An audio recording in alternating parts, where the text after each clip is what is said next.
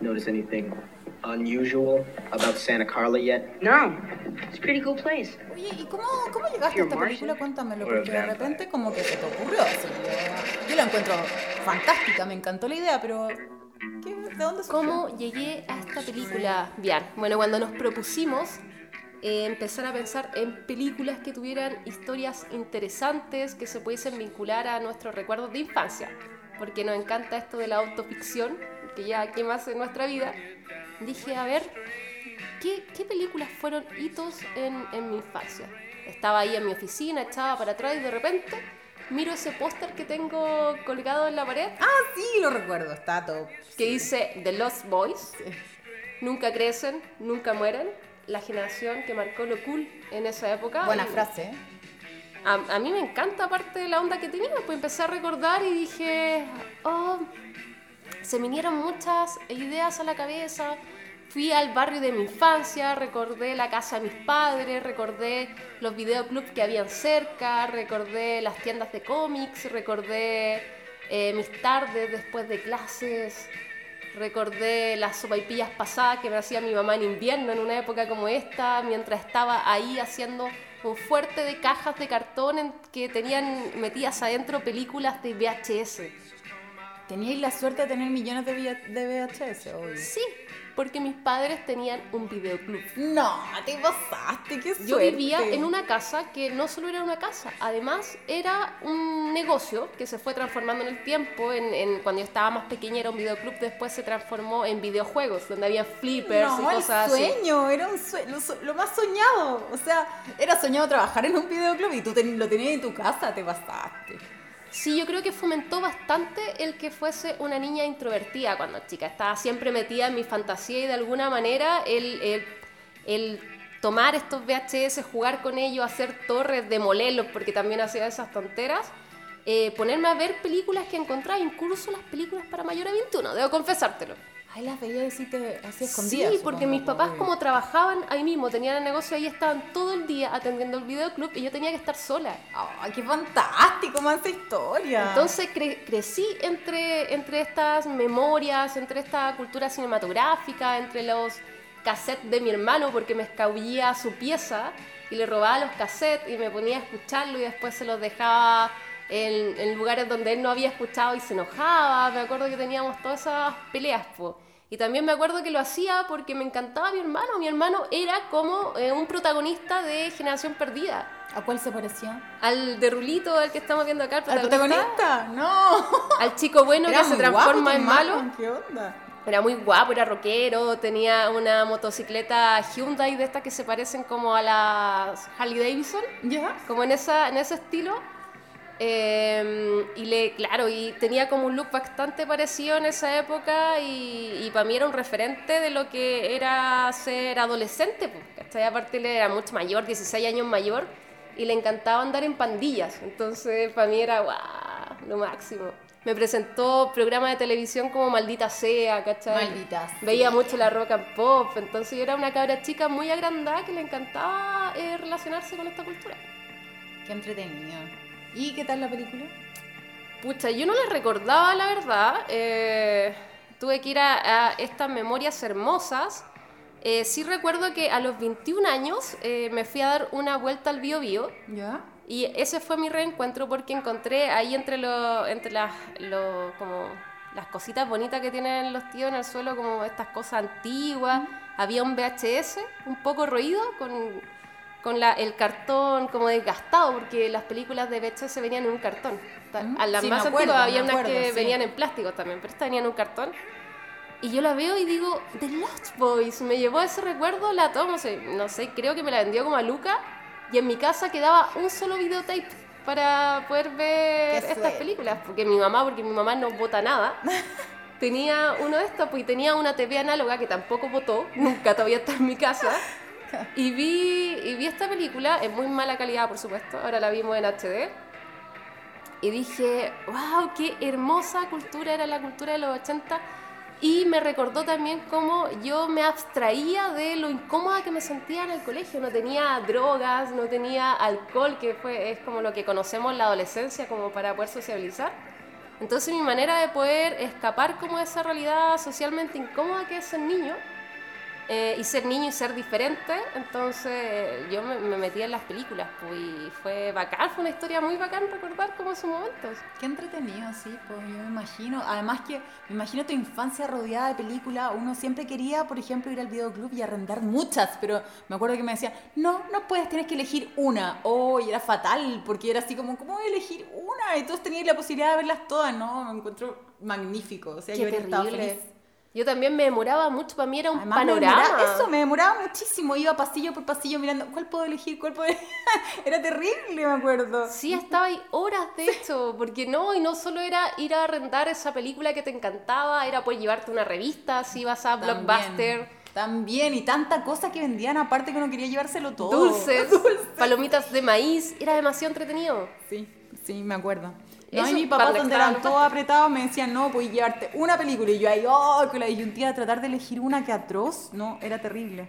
Pero no, bueno. y si tenía hermanos más encima, no, no es yo solo tenía lo que tú hermanos, quieras, po. exacto, yo tenía hermanos, entonces tenía la suerte de llevarme una para mí las otras tenían que como que compartirla, elegirla así como no, mal. Pero bueno, eh, era entretenido ir nomás, era Oye, un panorama. ¿y era el panorama el fin de semana? Además, panorama de fin de semana, ¿no? Era, era muy entretenido, me acuerdo. A mí me encantaba, pero ¿sabes qué? Me gustaban más los videoclubs de barrio, como los que tenía mi papá, También. que ir a Blockbuster, porque eso, yo recuerdo Black Blockbuster como en una época posterior. Sí, posterior.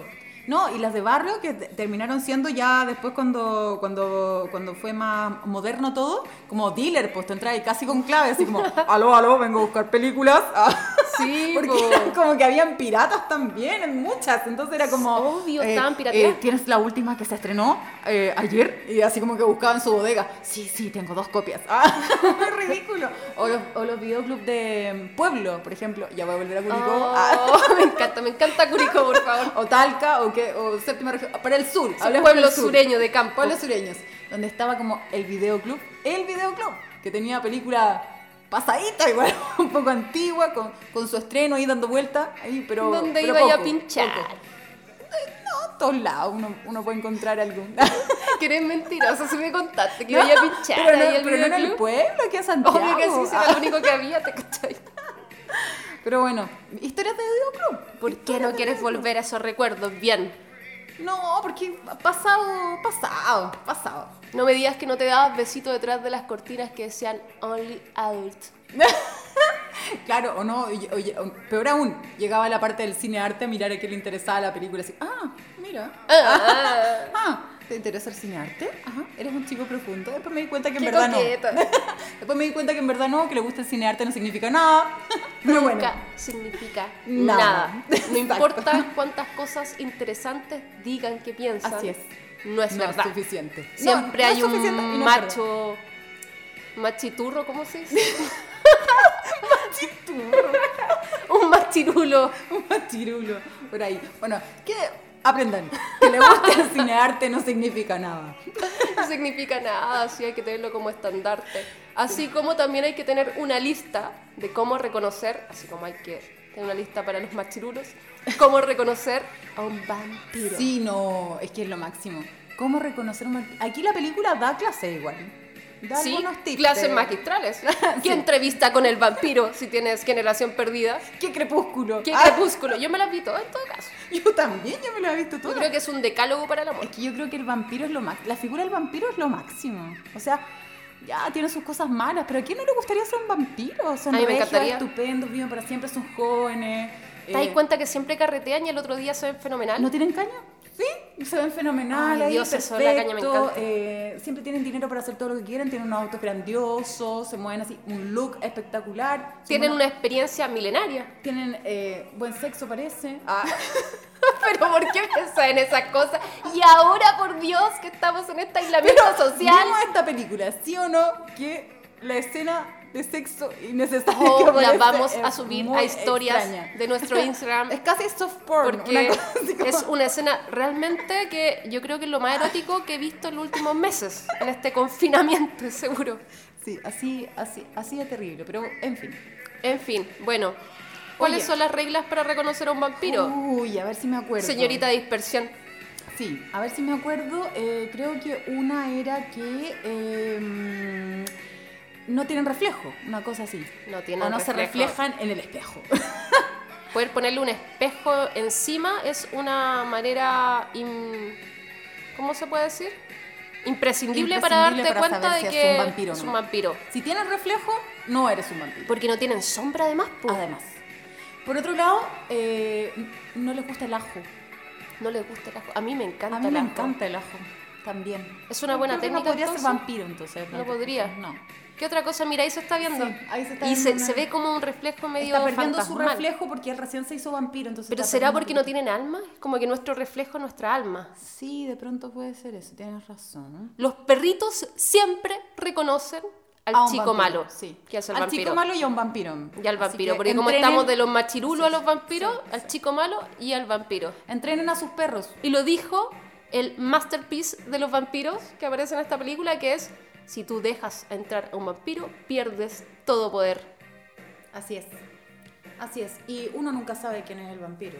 Uno realidad. nunca sabe quién es el vampiro. Aparte que tienes que hacer un montón de cosas estúpidas para poder reconocerlo. Oye, mira, yo te quiero contar una cosa que descubrí me interesante de esta película. Los Boys, en, en- en principio, eh, querían hacer una adaptación un poco libre de Los Niños Perdidos, del cuento clásico de Peter Pan, que lo ¡Qué escribió, lindo! eh, lo escribió el señor James Barry. Mm. ¿Ya? ¿Por qué es interesante esto? Porque este sujeto, aparte de tener una vida muy complicada, este escritor, eh, empezó a crear esta idea de eh, niños perdidos en el sentido de que son niños eh, huérfanos o niños abandonados que nadie quiere. Entonces existe este Peter Pan que de alguna u otra forma les da una especie de hogar. Y, pero a cambio del hogar, a cambio de esto, les eh, dice que eh, nunca van a envejecer. Y eh, las malas lenguas dicen que Peter Pan era realmente malvado y que todos aquellos niños perdidos que iban envejeciendo los hacía desaparecer. Mentira. Cosa que no aparece en el texto original para niños, sino más bien es como los mitos que eh, secundan al autor del cuento. Y eh, porque él tenía una historia bien eh, complicada con respecto a su niñez. De hecho, falleció su hermano y su madre decidió ignorarlo para siempre. Entonces nunca tuvo como afecto de madre y el padre también nunca lo pescó. Entonces él empezó a crear fantasías y todo esto que le provocó como el abandono de sus padres, siendo que los tenía ahí, eh, tuvo como una enfermedad como medio de enanismo. No, Mentira. cosas muy freak envuelven a este, a este autor. ¿Te has dado cuenta que siempre los libros eh, que son para niños tienen detrás a un autor que ha vivido cosas muy extrañas? Sí, me encantan. Creo que eso es lo que más me Es- es gusta. muy curioso. Porque tienen que desarrollar su imaginación a mil. Entonces, de alguna forma, tienen que sacar eh, registros para este, para esa historia.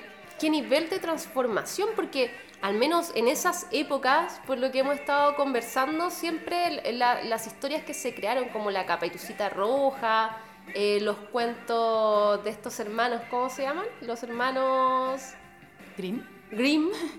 eh, son historias eh, horrorosas, como que podrían ser dignas de secuelas de terror, Sí. Pero que a hecho- mí me leían cuando pequeña. De hecho, ¿sabes qué? Es bonito cómo se supone que se fundamenta la historia del Peter Pan, que dice, él eh, cuenta que se inspiró en un niño que se creía pájaro y Wow. aburrido de las cosas que pasaban en su casa, viendo cómo eran los adultos, él no quería ser adulto.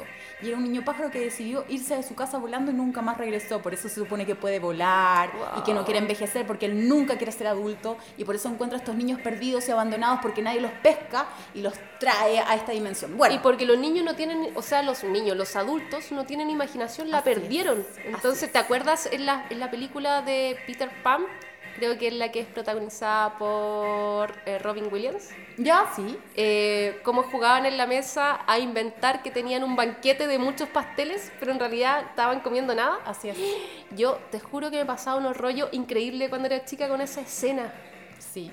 Y te diste cuenta que acá en la película también hacen eh, eh, referencia a esos recursos, por ejemplo, en esa película de Peter Pan donde salen los niños perdidos y también en la de monitos animados de Disney, ¿Mm? los niños perdidos se visten como muy extravagantes, como si fueran adultos o de otras épocas, como eh, con chaquetas así de otras épocas, sombreros, se visten como quieren. Y ese como quieren, eh, ocupan estos recursos como que uno dice, qué raro esta gente. En esta película, los boys, los niños perdidos que hacen los vampiros y la gente que también tienen una especie de vestuario distinto. El pequeñito, que es el, el, el niño que convierten en vampiro se viste como un personaje Al que antiguo. raptan. Sí, se viste como un personaje antiguo. Sí. Tienen como eh, chaquetas, sombreros, todos se visten, todos se visten distinto. Entonces eh, es curioso eso. Como... ¿Por qué será eso? Es como si hubiesen en esta, esta libertad del mundo inventado eh, encontrado su propia originalidad. Así es. Y como además si se inventaran a sí mismos. tienen como un club, que es como un teatro perdido, que ellos Mm. hacen como su casa, sin Sí. reglas, con este Jim Morrison gigante. Eso de como no tener reglas, hacer lo que, les an-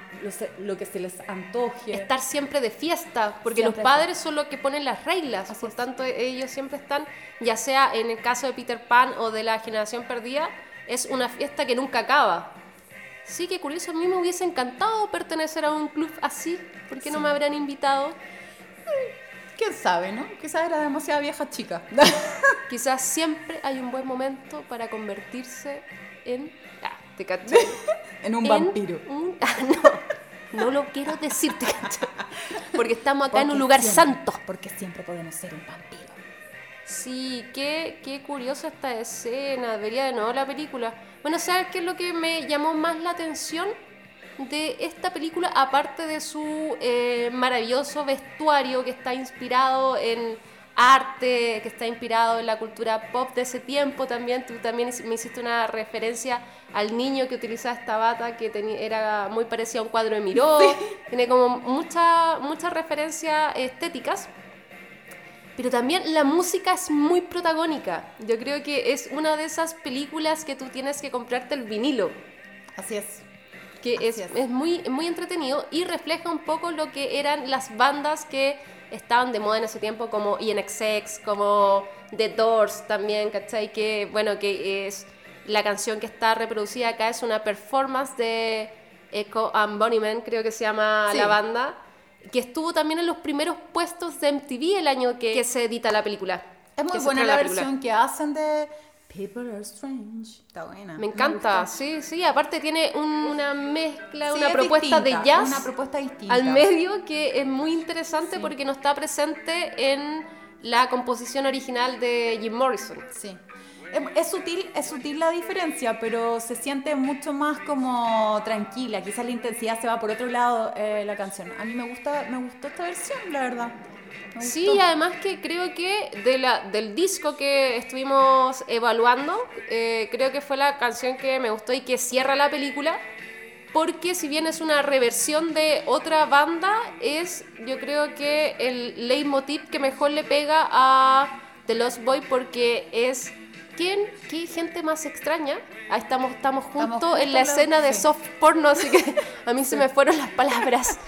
Pero eh, sí, es una canción que re- representa el hecho de ser extraño en un mundo también extraño. Así es, así es, me gusta mucho la canción. Y sabes qué, Eh, esta banda sonora igual inspiró como para que otra gente también lo notara. Por ejemplo, eh, descubrí que un gallo es de Incubus. Hizo ¿No? también una versión, no de esa canción, pero sí de una canción de esta película que se llama como eh, Into the Summer, que aparece también dentro de la banda sonora, como que ha sido eh, esta película como una especie de inspiración para otro artista que uno no se pudiera imaginar. Y como dato freak, Como reversiones que hicieron a partir de, la, película. película. Mira, Pero no de la película en sí, sino de la banda sonora. Claro. De algunas canciones que significaron o fueron importantes acá, las sacaron y hicieron su propia versión. Así como han intentado hacer versiones de estas, estas series de la película y cosas me así. encanta, me encanta también ese punto de vista porque quiere decir que una película tiene el poder, por ejemplo, de levantar una canción que pudo haberse dado por perdida o que nunca tuvo éxito y la película la lleva al éxito, que nos pasó quizás en Canciones con Historia cuando hablábamos de Gloria, ¿te acuerdas? sí. Como Flashdance volvió a colocar en el número uno esta canción que se había creado en los años 70. Claro, porque le dan otra mirada, quizás tiene que ver con eso que conversamos siempre en la Mago, de como mezclar disciplinas artísticas porque se potencia al final quizás el valor artístico que no fue considerado en una instancia, si lo vemos dentro de eh, la posibilidad de eh, abrirnos a otras experiencias artísticas, se potencia y hace una obra mucho más grande de lo que fue en su inicio a lo mejor. Sí, ¿no? Que a lo mejor yo creo, totalmente soy una convencida de que lo interdisciplinario puede hacer que brillen todas estas unidades creativas, sí, sin duda. Así que hay que transformar. Hay que transformar. Bueno, ¿y qué nos tienes para el próximo capítulo, bien? Oye, espérate, antes de que cortemos te doy un chiste, un dato ¿Cuál? curioso. Ah, vamos a contar chistes después de cada No, programa. no, no, un chiste, Es que me en tengo que verdad, preparar. pero un dato curioso. Adivina quién hizo el casting para participar de esta película y dijeron, ¡cuec! No. Tengo que adivinar. Nunca te iba a imaginar, nunca te iba a imaginar. ¿Quién hizo el casting y le dijeron que no? dijeron, no. Ya, espérate, espérate. El tipo de Ghost. No, Ah, Jim Carrey. no, nunca voy a saber. Eh, ¿Bill Murray? No, Ben Stiller. ¿Qué? ¿Te imaginas? ¿Un jovencito Ben Stiller? Me estás yo agarrando para el chuleteo, como diría mi abuela. Yo quedé. Bueno, dato freak, en fin, da igual. Oh, me encantaría ver ese casting. Lo vamos a buscar y lo vamos a subir a nuestras historias de Instagram. Chicos y chicas, sigan nuestro Instagram, arroba lamagotransforma.cl para ver este contenido y sigan también nuestro canal en Spotify. Historias de Videoclub desde ahora. Y porque sí. ¿Y por qué sí? Y porque sí. Ay. Qué incestuoso lo que acabo de hacer, ¿te cachai? Sí, se parece a mi hermano. Se parece Mira el niño hermano. drogadicto que te gustaba y que se murió. Oye, se parece a mi hermano, te pasaste. Menos mal que soy lesbiana. Claro. Te salváis con esa, siempre te salváis con Siempre me salvo con eso. De tener hijos, de muchas Claro. cosas.